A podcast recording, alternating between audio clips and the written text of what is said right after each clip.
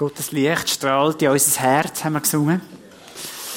Ich freue mich darauf, dass er das heute Morgen macht. Wir haben schon drei Kerzen angezündet. Advent ist. Ich weiß nicht, wie es bei euch schon Advent angekommen ist. Ja, ich freue mich, dass ich da sein darf. Ich bin ja seit zweieinhalb Jahren Regionalleiter, noch nicht viel länger als der Michael Elsen da in der Gemeinde Pastor ist. Das war übrigens das letzte Mal, als ich da war, wo wir ihn eingesetzt haben. Das war vor ungefähr zwei Jahren, ein bisschen mehr. Ich freue mich, wieder da zu sein. Für, die Leute, die mich nicht kennen, ich habe eigentlich keinen schon einen Hintergrund. Ich komme aus der FEG, Freie Evangelische Gemeinde. Bin zuerst zu Wetzig dann in Winterthur 20 Jahre. Wir haben vieles dürfen erleben, haben auch dürfen einen echten Aufbruch erleben. Winterthur, es heimelt mich vieles an, wenn ich da bin. Wir sind auch mal ganz eng unterwegs gewesen und haben dann dürfen ein grösseres Gebäude bauen, wo ihr ja auch ganz stark dran seid. Aber ich möchte heute Morgen gar nicht viel mehr um mich von mir erzählen. Ich möchte gerne mit euch eine Kurzbiografie anschauen. Ihr seht es schon da. Kurzbiografie von Zacharias. Ein Mann, der nichts mehr erwartet hat im Leben und gleich alles geschenkt bekommt. Vielleicht sind Sie heute Morgen Gast oder du bist als regelmäßiger Kirchenbesucher da, das weiß ich nicht. Und manchmal sind so die Adventsgeschichten Schnee von gestern, auch wenn es bei uns keinen Schnee mehr hat. Ähm, aber gleich so ein bisschen empfindungsmässig. Ich habe irgendwie gleich die Erwartung, dass Gott uns heute Morgen nochmal anspricht. Ich will gerne mal für das beten. Vater im Himmel, wir haben einfach auch jetzt wieder die Erwartung, wir haben Lust darauf, dass du zu uns redest. Wir möchten gerne etwas von dir hören. Und ich bitte dich, wenn wir schon viel einfach wissen und schon in vielem einfach schon so eingeübt sind oder auch die Geschichten auswendig kennen, bricht das wie durch und schenkt, dass es nochmal unser Herz berührt. Amen. Der Zacharias bezeichnet sich als alter Mann. Selber. Und jetzt verspricht ihm ein Engel, dass sie als kinderloses Ehepaar einen Sohn bekommen. Neun Monate später kritzelt der Zacharias auf eine Tontafel den Namen Johannes und stimmt dann in ein wunderbares Loblied ein und preiset Gott. Das ist die ultra-Kurzbiografie vom Zacharias. Es scheint so zu sein, dass wir in der Lukas für eine Taschenlampe nehmen und schnell dort und dort einleuchten und fertig. Wir würden gerne manchmal ein bisschen mehr wissen, aber es ist nicht so. Lukas 1, 25. Nein, jetzt bin ich verrutscht, sorry. Genau, sorry. Biografien, die faszinieren mich, weil das oft Leute hat, die beschrieben sind, die auch durch Tiefschläge gegangen sind. Tiefschläge, wo sie aber nicht aufgehört haben. Sie haben das Motto gelebt, wir gehören nicht zu denen, die aufgehen. Und der Zacharias war einer von ungefähr 20.000 unscheinbaren Priestern im Jerusalemer Tempel, zwischen 50 und 60, so wie ich. Ein alter Mann. Von ihm und seiner Frau Elisabeth heißt es, Beide lebten so, wie es Gott gefiel und hielten sich in allem genau an die Gebote und Weisungen des Herrn. Typisch fromme, einfache Leute, scheint alles zu stimmen, aber eben doch nicht ganz. Im Lukas 1,25 erfahren wir, dass verspottet worden sind und dass wie ein böses Zeichen über ihrem Leben war. Die Schriftgelehrten haben behauptet, dass es sieben Leute gibt, wo Gott eher so ein bisschen ablehnt. Also Gott lehnt so ein bisschen sieben Arten von Leuten ab. Eine von diesen Gruppen ist Juden, die ein Weib, aber keine Kinder haben. Im jüdischen Talmud, das ist die Auslegung vom Gesetz, dort wird sogar gesagt, dass wenn ein Mann nach zehn Jahren geheiratet sie kein Kind überkommt, soll er sich doch scheiden lassen, der Frau den Brutpreis zurückzahlen und nochmal heiraten mit solchen Ehepaaren zu merken gegeben, hey, Gott segnet euch nicht und bei euch ist irgendetwas faul. Die eigenen Kinder, die sind damals die AHV. Und, sind, und die Leute, die kein Kind hatten, sind buchstäblich arm dran im Alter. Und darum hat man geglaubt, Kinderlosigkeit ist eine Strafe von Gott. Und dann lesen wir, dass der Lukas frech das Gegenteil behauptet. Beide lebten so, wie es Gott gefiel und hielten sich genau an, den, an die Weisungen des Herrn. Also, wir haben da zwei Leute vor uns, die erscheinen alles recht zu machen. Und trotzdem, Gott scheint sie im Stich zu lassen.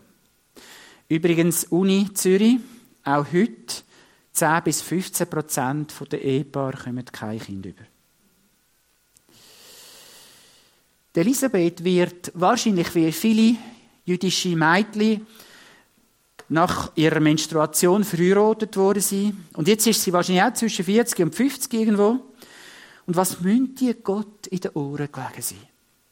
Bettet, brüllt, gewartet, gehofft, wieder einen Monat, nein, schon wieder nicht. Gott schenke uns doch Kind. Du weißt doch, wie, wie sehr wir dich schätzen, ehren. Gott erbarm dich über uns. Und Gott tut es nicht. Und für 30 Jahre verstreichen. Und wenn wir die Geschichte von Lukas da ein bisschen neuer lesen, merken wir, die haben irgendwann aufgehört zu beten. Für was auch? Schau, es ist so. Gott tut es manchmal nicht. Auch in deinem Leben. Es kann 30 Jahre gehen oder länger. Ich staune zum Beispiel über die Annelies, ist eine ältere Freundin von meiner Frau, der Bea. Die betet seit Jahrzehnten für ihren Mann, den Jack, dass er sich auf Beziehung mit Gott einlädt. Und er macht es einfach nicht. Und es gibt Momente, da empfinden wir, dass Gott uns allein lässt. Gott scheint unverständlich. Vielleicht lieben wir ihn, wie das Elisabeth und der Zacharias machen. Wir gehen alles, um mit Gott in einer Beziehung zu bleiben, aber trotzdem kommt nicht die Antwort, die wir von ihm erwarten. Und schaut, zwei Sachen berühren mich. Das Erste, die beiden, die bleiben Gott treu. Und jetzt ist ganz wichtig, ihre Liebe ist nicht von dem abhängig, was Gott tut. Buchstabiert den Satz mal für euch. Auch wenn es nicht nach deinem Willen geht, kannst du Gott treu bleiben. Wenn es dir wenn du merkst, Gott antwortet mir nicht so, wie, er, wie ich das gerne will. Wenn ich merke, ich verstehe Gott nicht, kannst du ihn weiter gern haben, auch ohne ihn zu verstehen. Unabhängig von dem, was er dir gibt oder nicht gibt. Das Zweite, was mich bewegt, die beiden bleiben sich gemeinsam treu. Ihre Ehe. Ihre Liebe ist nicht abhängig von dem, was Gott tut oder nicht tut. Wie oft ist der Zacharias auch von seinen Kollegen bedrängt worden? Heirat doch endlich eine andere. Nein, der Zacharias bleibt treu. Kennt ihr das Lied vom Blick? Ist schon länger her. Lass uns alt, fett und hässlich werden, aber hauptsächlich miteinander. Das lebt der Zacharias.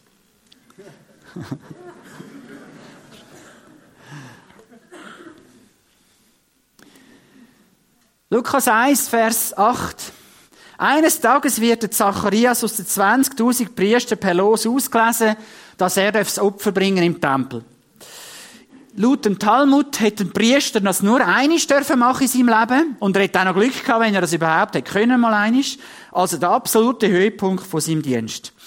Das ist ein ganz wunderbares Opfer gewesen. Sie haben so Kohle ausgeleert und auf die Kohle nur mega feine Gewürze. Und der ganze Tempel und die ganze Umgebung ist erfüllt worden mit einem herrlichen Duft wo so in den Himmel geströmt ist. Hey, übrigens, eine mega coole Form von Anbetung. Wir könnten das auch mal ausprobieren da. Dann braucht es die Feuerpolizei wahrscheinlich nicht mehr nachher.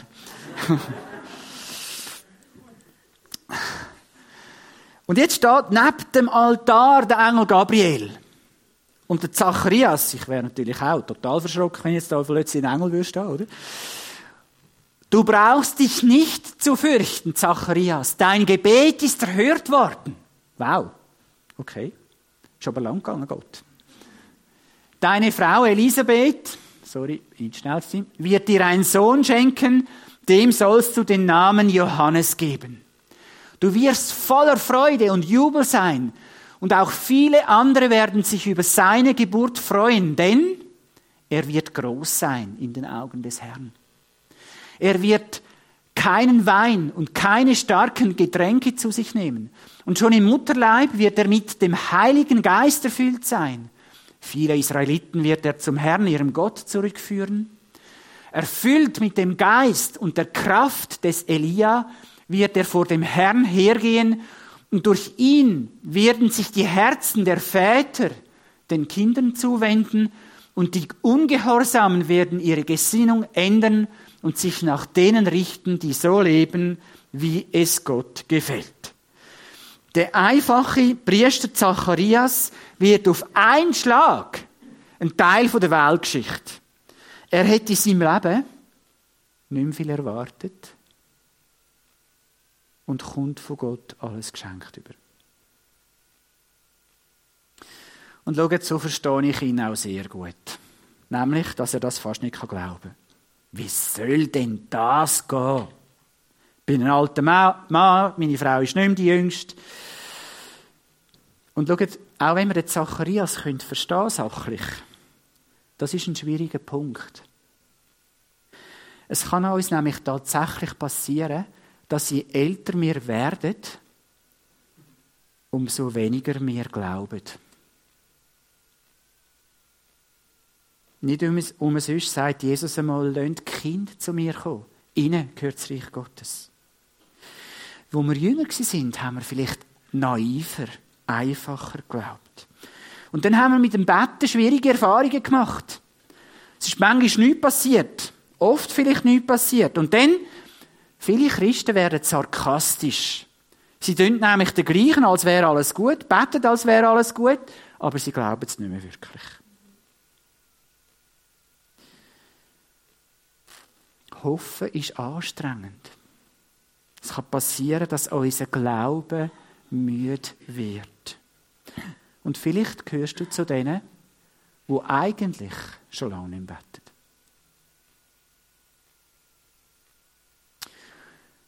Und es wäre nicht so, dass Gott unser Gebet braucht. Aber ohne unser Gebet geht die Herzensbeziehung zu ihm verloren. Schaut, wenn Gott etwas machen will, dann kann er das auch ohne unser Gebet machen. Das macht er zum Beispiel jetzt da mit dem Zacharias und der Elisabeth. Ein riesiges Geschenk, eine grosse Aufgabe. Sie sollen einen Sohn aufziehen, wo Jesus Christus vorangeht, ihm den Weg bereitet. Wie geht's dir da drinnen? Du hast dich vielleicht in deinem Leben eingerichtet. Nicht übertrieben, aber gut. Du kennst deine Begabungen, kennst deine Grenzen, bist vielleicht ein bisschen bequem geworden, einiges hat geklappt, du bist von einigem enttäuscht und erwartest eigentlich nicht mehr so etwas Größeres in deinem Leben. Und jetzt gibt es in gewissem Alter manchmal so wie eine komische Kurve. Man will nicht mehr viel Veränderung. Sträubt sich gegen Veränderung. Und dann kommt da noch so ein komisches Neubauprojekt, Neulandkirche, neuer Name. Vielleicht bist du aus dem Grund auch skeptisch gegen Neubau da, weil du nichts mehr Größeres erwartest. Und ich weiß nicht, was Gott nochmal vorhat mit dir. Ich weiß das nicht. Aber es könnte sein, dass Gott dich nochmal in eine neue Aufgabe einruft, gleich wie jung oder wie alt du bist. Zum Beispiel sind ihr schon ein älteres Ehepaar. Stellt euch einmal vor, ihr hättet die Offenheit, ein ganzes jung verheiratetes Ehepaar einzuladen. Und die würden bei euch am Tisch sitzen und fragen, wie kann man auch nur 60 Jahre geheiratet sein? Wow, könnt ihr uns einen Tipp geben, wie wir das schaffen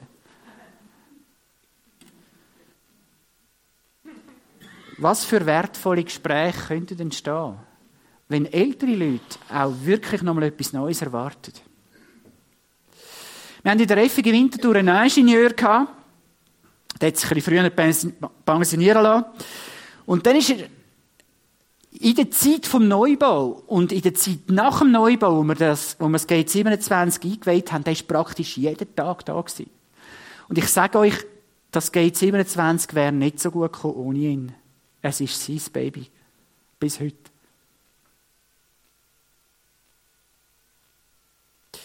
Ich möchte euch eine Aufgabe mitgeben.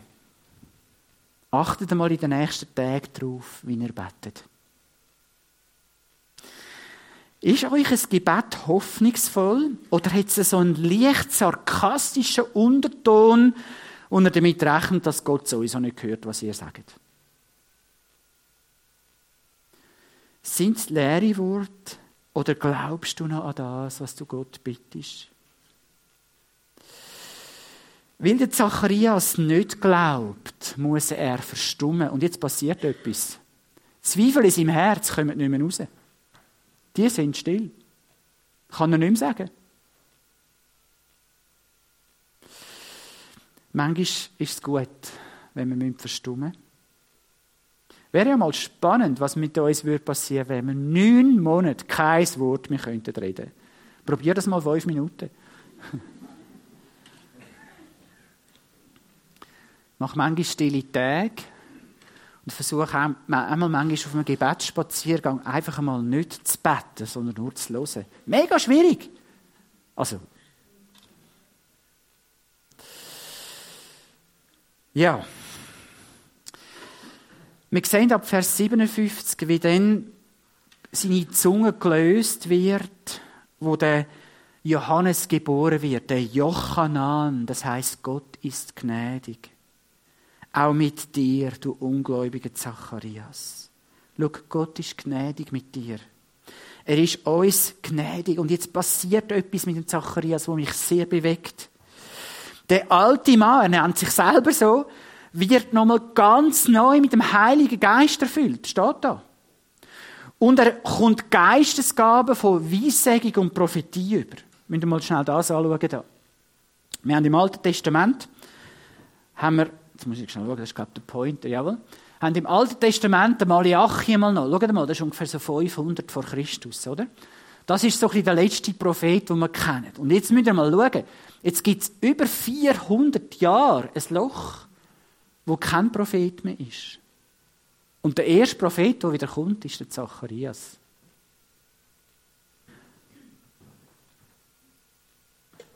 Das ganze Volk schreit und wartet auf einen Erlöser. Und jetzt geht der einfache Priester, der Zacharias, in den Tempel und Gott sagt, du wirst mein Sprachrohr. Und folgendes sagt er. Folgendes passiert. Der Zacharias, der Vater des Neugeborenen, wurde mit dem Heiligen Geist erfüllt und begann prophetisch zu reden. Das kann auch noch passieren mit 60 oder 80.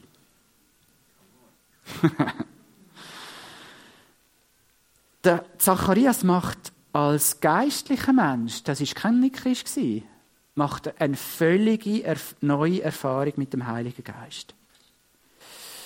Gott kann, in uns, kann uns in einer ganz neuen Art kann er uns nochmal beschenken. Und schaut mal, ich will das nochmal klar betonen. Der Zacharias, es sieht so aus, als hätte er in total geordneten Verhältnis gelebt. Er hat alles Gute verkörpert, was man über einen älteren Menschen sagen kann. Und trotzdem sagt Gott zu ihm, ich gebe dir nochmal eine neue Lebenserfahrung. So cool gibt dir etwas viel Größeres, als was du bis jetzt in deinem ganzen Leben erfahren hast. Und ich weiss, ihr habt einiges geordnet in der Gemeinde. Ihr habt jetzt zum Beispiel auch einen zweiten Gottesdienst, dass ich zweimal predigen darf. ihr habt versucht, einiges auch wirklich anzupacken, also als Gemeinde könnt den nächsten Schritt gehen. Und ich möchte euch heute Morgen einfach auch nochmal fragen. Glaubt ihr als Gemeinde, glaubt ihr als einzelne Personen daran, dass Gott mit euch, mit dir noch mal Größeres vorhat? Das ist eine wichtige Frage. Der Zacharias erlebt völlig unerwartet einen neuen geistlichen Aufbruch. Und ich wünsche euch das so auch. Einen geistlichen Aufbruch. Das passiert nicht durch den Neubau. Das passiert auch nicht durch einen neuen, neuen Namen der Kille. Aber das alles kann helfen, da drinnen. Schauen wir doch mal schnell, wie das, sich, wie das passiert ist da.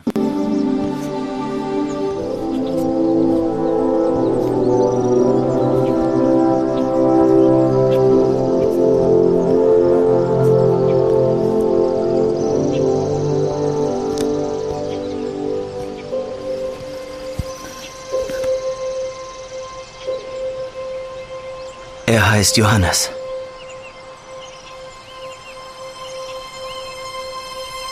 Gepriesen sei der Herr, der Gott Israels. Denn er hat sein Volk besucht und ihm Erlösung geschaffen. Er hat uns einen starken Retter erweckt, im Hause seines Knechtes David. So hat er verheißen von alters her durch den Mund seiner heiligen Propheten. Er hat uns errettet vor unseren Feinden und aus der Hand aller, die uns hassen. Er hat das Erbarmen mit den Vätern an uns vollendet und an seinen heiligen Bund gedacht, an den Eid, den er unserem Vater Abraham geschworen hat. Er hat uns geschenkt, dass wir aus Feindeshand befreit ihm furchtlos dienen in Heiligkeit und Gerechtigkeit vor seinem Angesicht all unsere Tage.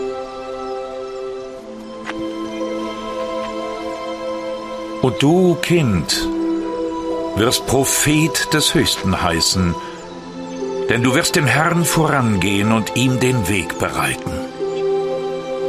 Du wirst seinem Volk mit der Erfahrung des Heils beschenken in der Vergebung der Sünden, durch die barmherzige Liebe unseres Gottes.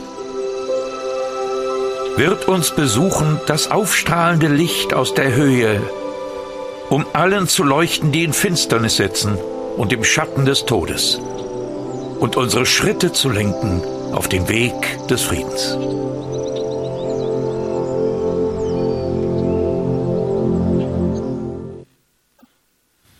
Was für ein Moment. Was haben die Leute den Moment herbeigesehen, dass der Messias kommt? Dass der Himmel endlich die Erde berührt. Und dass wir als Menschen endlich wieder Gott begegnen können. Advent ist latinisch und heißt Ankunft. Heißt nicht warten, heißt Ankunft. Gott kommt in unserer Welt an. Das hätte Zacharias gesagt, ihr habt es gehört. Es kommt ein Jeshua, ein Retter. Gott liebt uns so sehr, dass er durch Jesus bei uns ankommt in dieser Welt, das ist die erste, der erste Advent. Der erste Advent. Jesus kommt an. Der zweite Advent ist ganz wichtig. 33 Jahre später hat Jesus seine Jünger gesagt, so wie der Vater mich geschickt hat in die Welt, schicke ich euch. Gemeint von Jesus ist der zweite Advent in der Welt. Weltweit. Ihr als Neulandkille sind in Buchs, in der Region Buchs, sind ihr Advent. Durch euch kommt in Buchs Gott an. Und es wird einen dritten Advent geben. Jesus verspricht in Matthäus 24, dass er wird wiederkommen und dass er am Ende der Zeit wird Gottes Herrlichkeit sichtbar machen, dass man sie nicht nur glauben, sondern sehen. Und unsere, unsere leidende Schöpfung nachhaltig wird heilen. Was für ein Moment. Advent. Advent ist, wenn Gottes Geist bei dir in deinem Herz ankommt. Advent ist, wenn du darauf wartest, dass etwas mehr passieren kann, als du bis jetzt erlebt hast. Und zum Schluss werde ich euch eine Geschichte vorlesen von John Ortberg, wo mich jedes Mal sehr bewegt. Das staatliche Pflegeheim ist kein angenehmer Ort. Es ist groß, hat wenig Personal, überfüllt, mit senilen, hilflosen und einsamen Menschen, die auf den Tod warten. An diesem Tag schaue ich mich nach Leuten um, die noch lebendig genug waren, um eine Blume oder ein paar ermutigende Worte entgegenzunehmen. Und auf diesem Flur schienen die schlimmsten Fälle untergebracht zu sein. Sie waren festgeschnallt in ihren Rollstühlen und sahen völlig hilflos aus. Am Ende des Flurs sah ich eine alte Frau und ihr leerer Blick und die weißen Pupillen zeigten, dass sie blind war. Ihre Hörhilfe an ihrem Ohr sagte mir, dass sie fast taub war. Eine Seite ihres Gesichts wurde von einem Krebs weggefressen. Eine eiternde Wunde verunstaltete ihren Mund so, dass sie unaufhörlich sabberte. Später erfuhr ich, dass diese Frau 89 und seit 25 Jahren hier war, bettlägerig, blind, fast taub und allein. Sie hieß Mabel. Ich drückte ihr die Blume in die Hand und sagte, hier ist eine Blume für Sie. Und sie hielt die Blume vor ihr Gesicht und versuchte daran zu riechen. Und dann sprach sie, und zu meiner Überraschung waren ihre Worte ganz offensichtlich von klarem Verstand geprägt. Sie sagte, Dankeschön, das ist sehr lieb. Aber ich kann die Blume nicht sehen. Darf ich sie jemandem anderen weitergeben? Ich sagte, ja natürlich, schob sie im Rollstuhl den Gang hinunter, wo wir einen anderen Patienten fanden, und Mabel streckte die Blume hin und sagte, hier, die ist von Jesus. Und in diesem Augenblick dämmerte es mir, dass dies keine gewöhnliche Frau ist. Später erfuhr ich ihre Geschichte. Sie wuchs in einem kleinen Bauernhof auf, den sie mit ihrer Mutter allein bewirtschaftete, bis diese starb. Dann führte sie den, den Hof allein weiter, bis sie erblindete und in dieses Pflegeheim kam. 25 Jahre ging es nun konstant bergab mit ihr.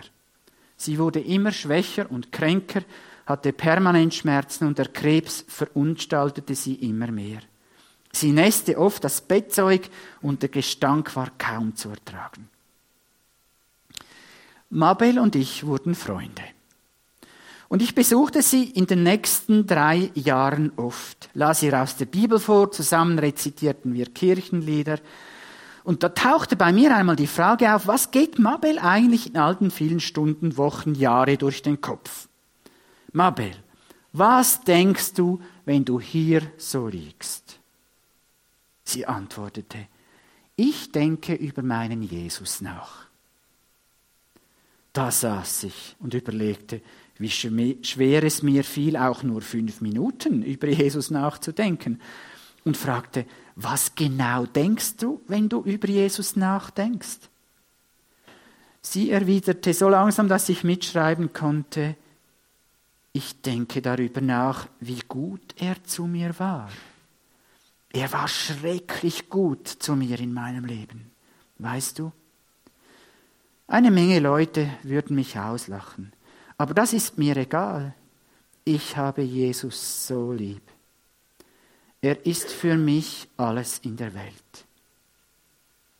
Und dann versuchte sie das Lied zu singen. Jesus ist alles für mich, mein Leben, meine Freude, mein alles. Er ist meine Stärke Tag für Tag, ohne ihn würde ich fallen. Wenn ich traurig bin, gehe ich zu ihm. Niemand sonst kann mich so aufmuntern. Wenn ich traurig bin, macht er mich froh. Er ist mein Freund. Das ist Advent. Jesus ist bei dem Abel angekommen. Jesus hat dem Abel kein goldenes Leben geschenkt. Wie kann man nur in einer so einer Lebenssituation ein so ein brennendes Herz haben für Jesus? Ein Körper ist praktisch zerstört, aber aus ihrer Seele strömt eine übernatürliche Kraft. Und das ist die Kraft vom Heiligen Geist. Es ist die Kraft der Liebe Gottes, wo uns viel mehr kann und will schenken als das, was mir erwartet. Und der Advent wünsche ich dir, dass der Heilige Geist, dass die Liebe Gottes in deinem Herz kann ankommen. Und ich möchte jetzt beten für die, die diesen Wunsch haben, dass das ganz neu passiert. Dass Advent wird. Vielleicht bist du in einer Situation, wo du denkst, wow, da drin möchte ich gerne, dass der Heilige Geist jetzt kommt.